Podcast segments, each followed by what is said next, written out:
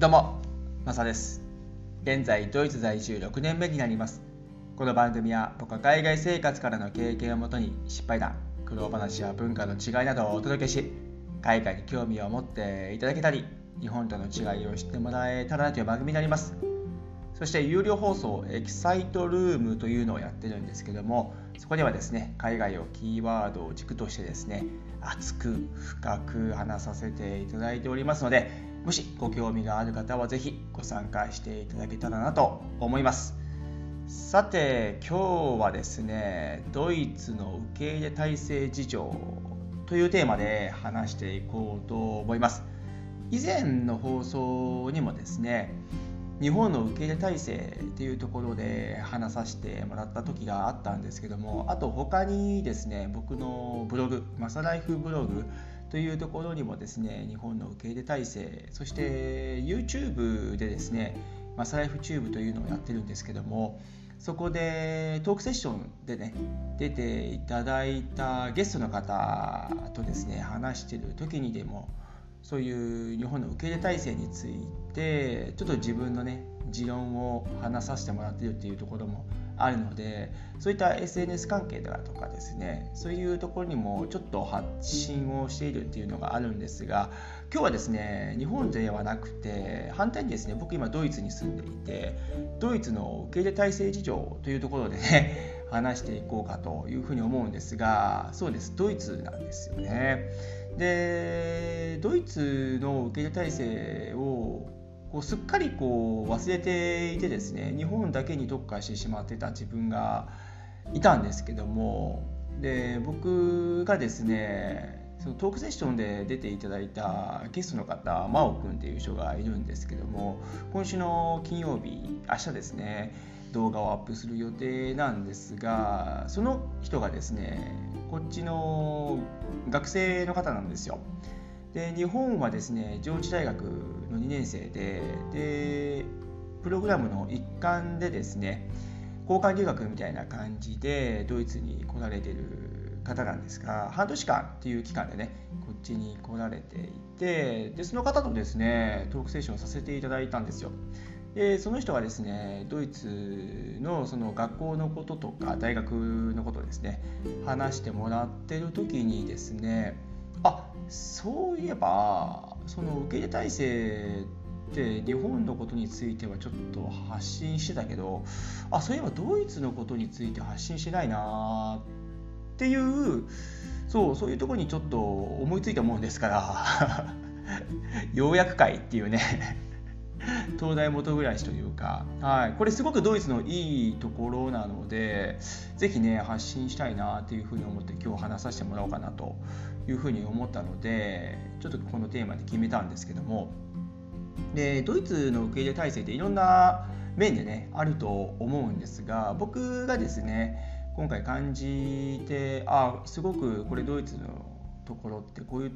こういうことっていいなっていうふうに思ったのが2つありましてですね。1つがさっき言った真央君が学生なのでその学生に対してですね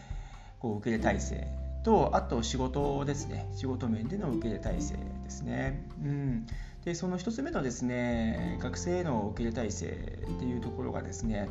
非常にこうドイツでグローバルで見てもすごくいい環境なのかなっていうふうに思います。で実際僕が学生でこっち来たわけではなくてですねさっき言った真央君と話した時とかですねあと他の学生の方々とか話していく中でこう勉強させてもらったんですけどもその日本とね大きく違うところっていうのはこっちって授業料がねほぼタダなんですよ。で日本の大学って高いイメージがあるじゃないですか。公立国立抜きとしてですね私立は特に高いですから。でドイツって基本的にはねさっき言った通り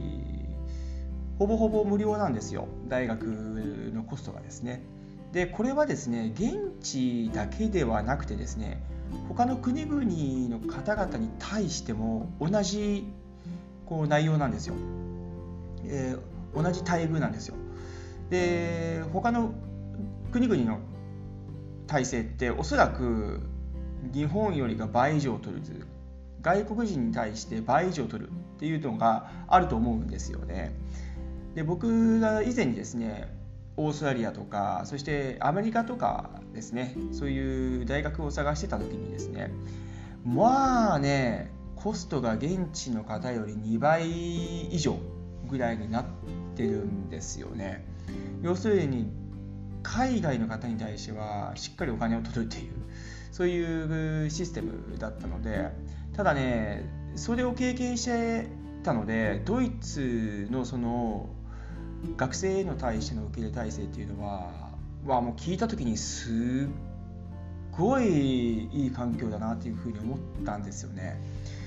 でこれドイツ現地の方あるいはヨーロッパユニオンに対しての学生の方々で受け入れるとこっていうのはまだ分かるんですけどもそのヨーロッパユニオン以外でももうどこでもそうなんですけど日本でもアジア圏でも北米でも南米でもこれねドイツに来る学生の方々というのはもう同じ待遇なんですよね。でもうそこはねあなんかすごく寛容であなんかそういう受け入れ体制ってあめちゃめちゃドイツ整ってるなって優しいなっていうふうに思っちゃうんですよね。うんで日本の場合はそういった奨学金だとかその海外に対しての受け入れっていうのはあある程度枠としてやってるかもしれないですがただ結構ね日本でもお金払ってるんじゃないかなっていうふうに思うんですよね。うん、でちょっと日本のローカルな学生の方日本人のとして日本の大学へ行く方とのこう待遇の仕方というのがちょっと違うのかなというふうに思うんですよねその日本の中でですね。でドイツの場合はそれはもうみんなフェアで同じだというところですね。ただその全部が全部同じではないと思います。多少の違いはあると思いますね。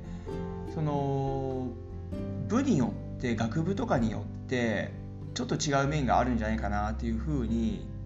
感じたりはするんですけども他の音楽関係の方の話とか聞いたりとかするとあ実はねちょっと多く払ってるんですよとか、うん、そういうのはねあると思うんですがただそんなにねギャップはないのかなというふうに思います。ただその話をドイツ人の友達とか同僚とかに行くとそれはおかしいねと。ドイツに住んでいてでドイツの大学に行ってるんであればこっちのルールに沿ってやるべきだし多く出す必要はないんじゃないかなっていう意見がねこう飛び交うぐらい、うん、本当にフェアで考えていってる。でそれは別に大学関係だけではなくて一般市民の方々もそういう思いというところですね。いやこれは本当にすごいいい環境だなというふうに思いますね。うん。なのでドイツでですね留学とかですね僕みたいに働いてこういった経験海外生活ドイツ生活を経験されている方というのはそういうとこって結構あおおらかで優しいとこってドイツいいなって。で友達とかいろんな方々にですねドイツの大学はこういう感じでですねもうコストもほとんどかかんないんですよとかってあと奨学金も取りやすいみたいでですねそういう制度もすごくいいなというふうに思うんですけどもでそこもですね踏まえてねこうシェアとかできるじゃないですか。で他のね国々フランスとかイタリアとかっていうのはちょっと僕は分からないですけどもドイツに関してはですねそういう体制ってすごく優しい環境でいいなというふうに思いますよね。でもう一つはですね働く環境というところにもなっていくんですがそれはまあ働く時点でそのドイツ人だけではないですよというところなんですよ。でこれも働く環境の上での受け入れ体制っていうのがすごくその大学と同じような感じであいいなというふうに思うんですけども特にグローバル企業で活躍されている会社に対してはですね非常にですねその受け入れ体制っていうのは整ってるなっていうふうに思いますねで僕が日系で働いてた時ですね日本でじゃあ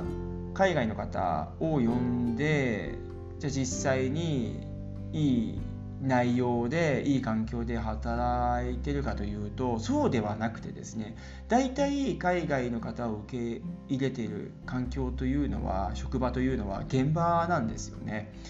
でとにかく流れ作業とかですねそういう現場の方々で夜勤日勤あ日勤夜勤があるようなとこの現場っていうのは非常にですね東南アジアを中心として受け入れてるっていうところがあってですねそこには結構海外の方というのがいらっしゃるんですがただ待遇もねそんなに良くはないんですよね実際に話を聞くとですね。で僕はずっと開発部門に勤めてるんですけどもじゃあその開発のとこにですね海外の方がいるかというとそうでもないんですよね。でそこに入るというのは日本語はもちろんそうなんですけどもね英語っていうのもやっぱ関わってくるのでなかなかね日本の企業の方というのはそういう受け入れる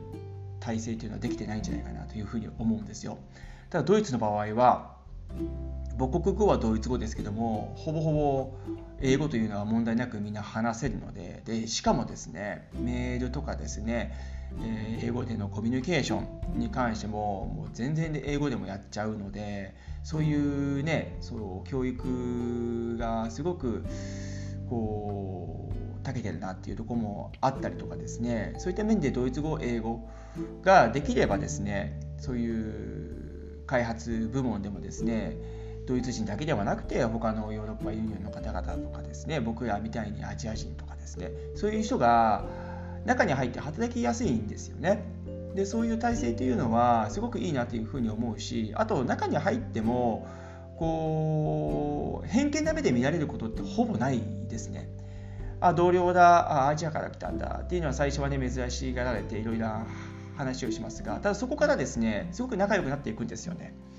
でそういったところでいろんなこう、ね、情報交換とかもできますしお互いの国々の、うん、そういうとこっていうのは非常にね入りやすい環境になっていると思います。ただ会社に入るに対してはやっぱり面接とかねそういったとこってくぐり抜けていかないといけないのは同じなんですけども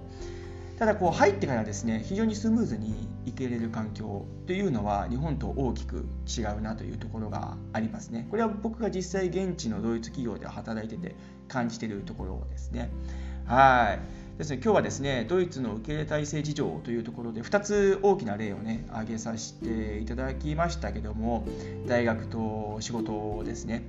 うん、なんかそこはちょっと日本とですねこう比べた時に僕個人の意見ですけどもドイツの方がすごくいい体制環境を整えてるなっていうのが、うん、僕の中では強くありますね。はい。何かのですね皆さんのご参考になれば幸いです。はい。今日はどうもありがとうございました。それでは素敵な一日をお過ごしください。ではまた次回の放送で。チャオ